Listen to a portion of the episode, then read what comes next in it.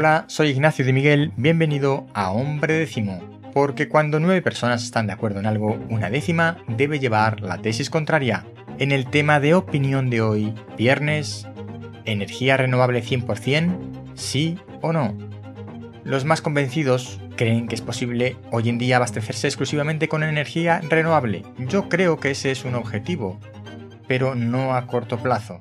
Uno de los motivos es que cuando no hay sol ni viento también consumimos energía. ¿Y de dónde la vamos a sacar? Se supone que la podemos tener almacenada, pero la realidad es que a día de hoy no hay grandes estructuras de almacenamiento de energía, es decir, baterías. Y no es que lo diga yo, no es una opinión, es que realmente es así y te pongo un enlace en nombre de décimo.com que explica por qué podemos llegar a ese punto, pero ahora mismo no estamos todavía. Por ese motivo, todavía necesitamos una producción de respaldo a esa energía renovable. Y no podemos convertir hoy toda nuestra energía en energía renovable.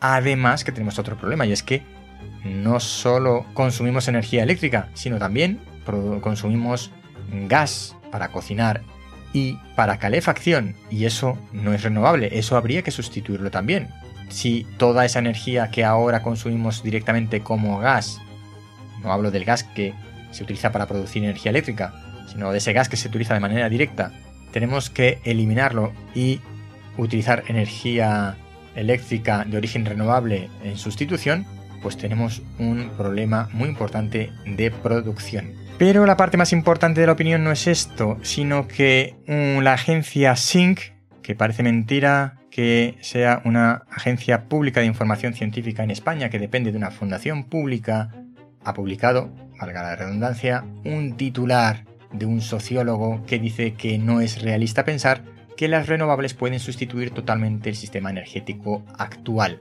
Lo sorprendente de este titular es que luego, en la entrevista que publican de la noticia, no aparece ninguna mención a este mensaje, ni explica, por supuesto, por qué. Pero es que, más allá de esto, el sociólogo dice, las hidrogeneras y los vehículos de hidrógeno son bombas de relojería a punto de explosionar.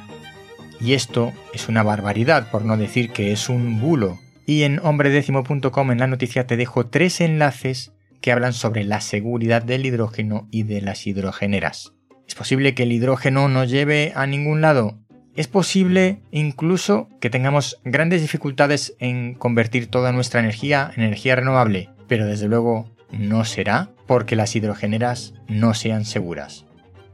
Hasta aquí mi opinión de la semana en nombre décimo. Recuerda, a partir de ahora episodios muy breves a diario, pero me voy pronto de vacaciones, ya te avisaré. Te espero en los próximos episodios.